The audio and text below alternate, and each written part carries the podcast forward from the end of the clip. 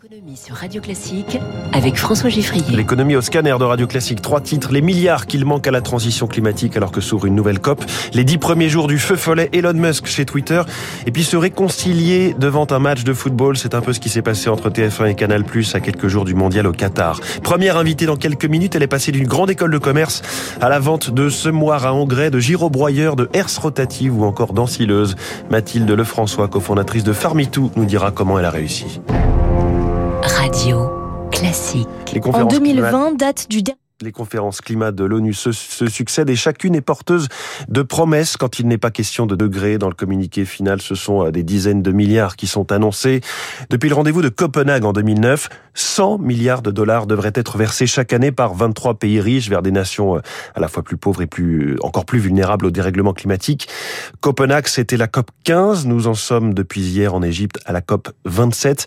Mais les flux financiers, qu'ils viennent des États ou du secteur privé, sont insuffisants, Zoé Pallier. En 2020, date du dernier décompte, seuls 83 milliards de dollars ont été versés, essentiellement à des pays d'Asie du Sud et d'Afrique de l'Ouest, des dons, mais surtout des prêts, nuance Guillaume Compin, chargé de plaidoyer chez Oxfam. D'après les chiffres de l'OCDE, 71% des financements climat en 2020 ont été fournis sous forme de prêts.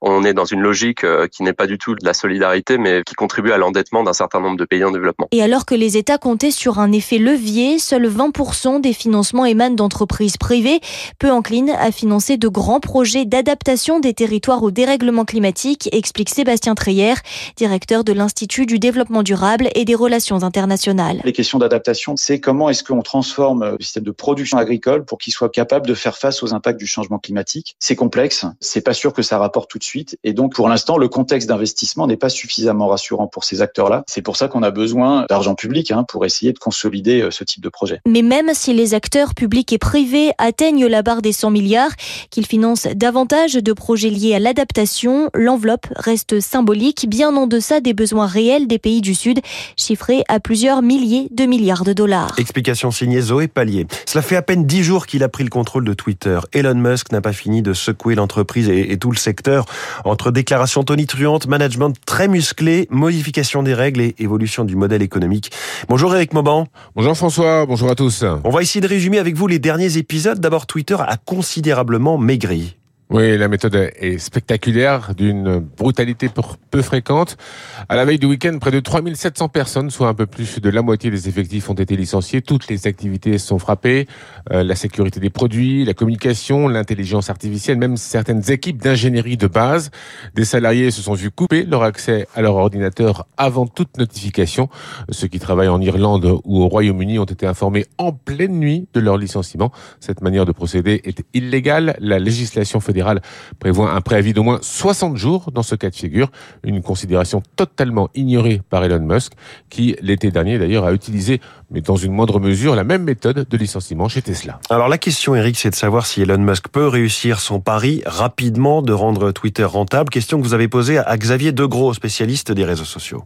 Ça risque d'être compliqué, hein, parce que Musk arrive avec ses gros sabots, il se fâche avec euh, énormément de monde, mais néanmoins, je pense qu'une diversification des revenus de Twitter est tout à fait envisageable. Il y a de nombreuses pistes sur la table, que ce soit des revenus directs ou des revenus indirects, monétiser un petit peu de la micro-vidéo, le social commerce est une piste, le gaming est une autre piste, et puis euh, surtout, euh, il pourrait vendre un petit peu de technologie en euh, se sucrant au passage sur un modèle économique d'influence marketing et sur un modèle économique de mini-application greffée à Twitter. Alors Eric Mauban, l'autre euh, grand nom des réseaux sociaux, d'ailleurs bien plus important en taille et en nombre d'utilisateurs, c'est Meta, la maison mère de Facebook, qui pourrait elle aussi tailler massivement dans ses effectifs. Effectivement, selon le Wall Street Journal, l'annonce est prévue pour mercredi. Il s'agirait du premier plan social de l'histoire du groupe de Mark Zuckerberg.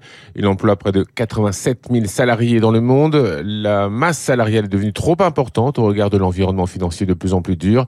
Au troisième trimestre, le bénéfice de Meta a été divisé par deux.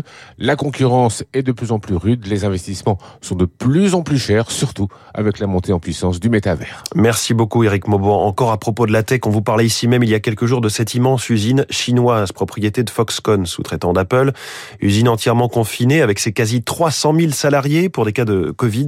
Apple admet, ça y est, que les livraisons de l'iPhone 14 Pro seront plus faibles qu'anticipées. Le groupe évoque une capacité significativement réduite, c'est un euphémisme. Les clients vont devoir attendre plus longtemps pour recevoir leur nouveau produit Apple, explique euh, la marque. Au-delà de ce cas emblématique, la Chine annonce ce matin des chiffres importants. C'est la première fois depuis l'automne 2020 que ses exportations, comme ses importations d'ailleurs, baissent sur un an 0,7% dans les deux cas. C'est directement lié à cette politique anti-Covid. L'heure de la réconciliation dans l'audiovisuel français. La situation devenait tendue pour le poids lourd TF1, surtout à deux semaines de l'ouverture de la Coupe du Monde de football au Qatar qu'il diffuse. Deux mois consécutifs de trous d'air dans les audiences de ces chaînes que Canal Plus avait coupé à ses abonnés. Bonjour Céline Cajoulis. Bonjour François, bonjour à tous. Les deux groupes ont finalement conclu un accord. Oui, un accord de long terme dont le montant n'a pas été dévoilé, mais le précédent, selon l'avocat de TF1, tournait autour de 13 millions d'euros. Un accord qui permet à Canal Plus de reprendre la diffusion dès ce soir des six chaînes du groupe TF1 ainsi que des replays. Un service dont avaient été privés les abonnés de CanalSat depuis début septembre, pénalisant surtout ceux qui se trouvent dans les zones isolées, essentiellement en montagne, où l'on n'a pas accès à la TNT. Un accord, vous le disiez François, signé à moins de deux semaines du début du mondial pour satisfaire les fans de foot de CanalSat, car TF1 va quand même diffuser près de 28 matchs, mais c'est aussi pour freiner la baisse de l'audimat. Sur un an, les chaînes du groupe TF1 ont perdu près de deux points. Et même si le directeur financier de la chaîne a annoncé que cela n'avait aucun effet sur les comptes, si cette baisse continue, elle aura forcément un impact sur le prix des pubs. Un accord trouvé seulement une semaine après le remplacement de Gilles Pélisson par Rodolphe Belmer. Le nouveau patron de TF1 a passé 12 ans à Canal+, et c'est sans doute ce changement de capitaine qui a permis aux discussions de repartir du bon pied et d'aboutir à cet accord. Merci Céline Cajoulis. Autre dossier qui aura mis du temps à se déboucler, les turbines Arabelle, ces engins euh, indispensables au fonctionnement des centrales nucléaires, repassent bien sous pavillon français. EDF et General Electric se sont mis d'accord. On ne connaît pas le montant de la transaction. Bruno Le Maire se fait très présent dans la presse. Le ministre de l'économie, pardon, a répondu aux questions de quatre journaux européens, dont les échos Interview très virulente à l'encontre de la politique de subvention des États-Unis à l'égard de l'industrie. Selon lui, dans certains cas, le montant euh, que l'administration Biden propose est 4 à 10 fois celui maximal autorisé par la Commission européenne, ce qui fait que l'Europe perd des batailles pour l'implantation de nouvelles usines. Le ministre appelle à la fermeté sur nos critères environnementaux et à une préférence européenne. Le même Bruno Le Maire qui était interrogé hier dans le Parisien, il l'affirme, il n'y a pas eu de profiteurs de l'inflation dans l'alimentaire, ni les agriculteurs, ni les distributeurs ni l'industrie. C'est ce qui résulte d'un rapport de l'inspection générale des finances. Il faut dire que Michel-Édouard Leclerc notamment accusait l'industrie agroalimentaire.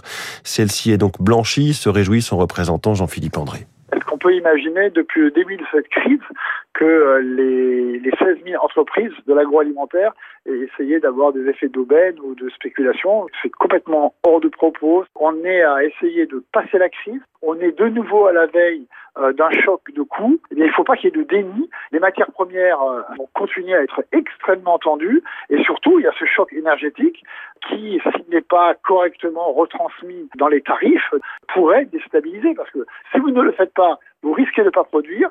Si vous risquez de ne pas produire, vous risquez de mettre en péril la chaîne de la nourriture. Jean-Philippe André, qui est le patron France de Haribo et aussi président de l'Association nationale des industries alimentaires. Les syndicats des laboratoires d'analyse médicale seront reçus euh, par le directeur général de l'assurance maladie en fin d'après-midi. Ils menacent d'une grève en raison d'une baisse prévue de leurs tarifs, euh, les tarifs des actions courantes en plus de celles des tests Covid. Cela pourrait représenter 250 millions d'euros.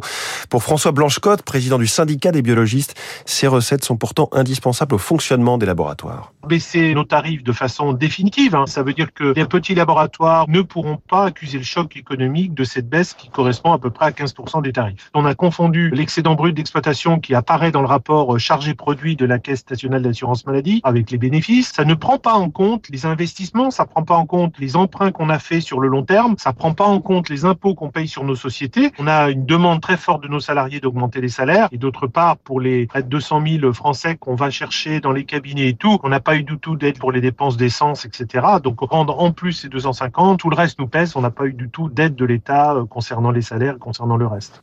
Et puis, je vous le disais euh, il y a un quart d'heure, c'est la méga jackpot aux États-Unis, 2 milliards de dollars, en tout cas 1 milliard 9 euh, prévu dans le jackpot du Powerball, qui est une loterie américaine. La réponse à la question que je me posais, on ne peut pas jouer depuis la France euh, au Powerball, on peut y jouer même si on est français, mais uniquement sur le territoire américain et encore pas dans certains États. Par exemple, on ne peut pas y jouer si on est au Nevada, qui est pourtant l'État de Las Vegas. Il est 6h47.